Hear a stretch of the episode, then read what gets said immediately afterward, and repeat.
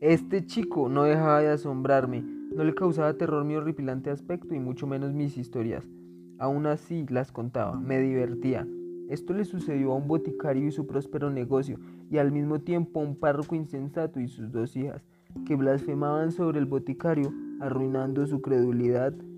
A pesar de todo, el boticario insistía al párroco para que le dejara aprovechar el viejo árbol de tejo que yacía frente a su iglesia, su hogar, ya que éste constaba de grandes propiedades curativas y aún así se lo negó, hasta el día que sus dos hijas se enfermaron y llegó a su puerta pidiendo su ayuda, abandonando sus creencias por el bienestar de ellas.